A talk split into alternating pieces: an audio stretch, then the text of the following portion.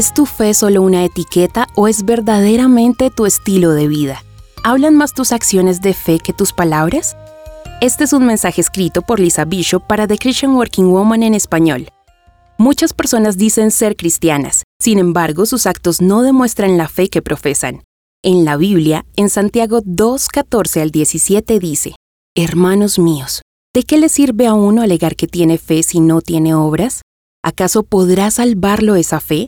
Supongamos que un hermano o hermana no tiene con qué vestirse y carecen de alimento diario, y uno de ustedes le dice, que le vaya bien, abríguese y coman hasta saciarse, pero no le da lo necesario para el cuerpo. ¿De qué servirá eso? Así también la fe por sí sola, si no tiene obras, está muerta. Santiago no dice que la salvación se gana con buenas obras. Lo único que nos salva es una verdadera fe en Jesús como Señor y Salvador. Más bien, tus buenas obras revelan la autenticidad de tu fe.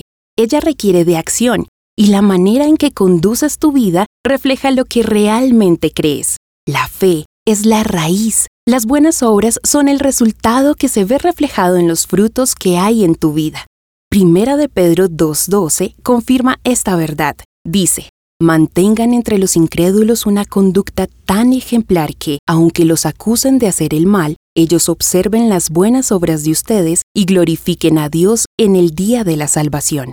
Debemos actuar de manera intencional, buscando servir y bendecir a otros. ¿Eres sensible ante las necesidades del prójimo? ¿De qué manera demuestras tu compromiso con Jesús al interactuar y relacionarte con tus vecinos?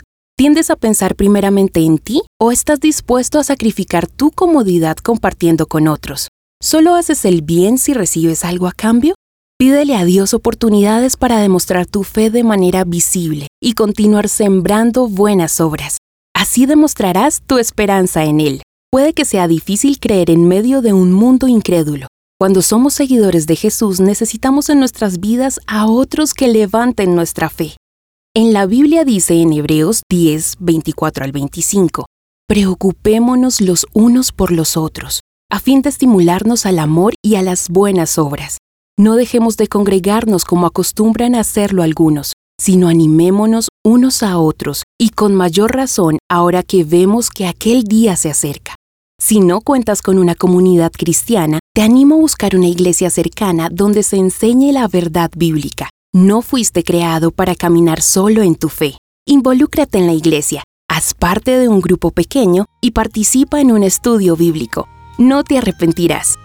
Encontrarás copias de este devocional en la página web de christianworkingwoman.org y en español por su presencia radio.com. Búscanos también en tu plataforma digital favorita. Estamos como The Christian Working Woman en español. Gracias por escucharnos, les habló Mónica Mateus con la producción de Sara Durán.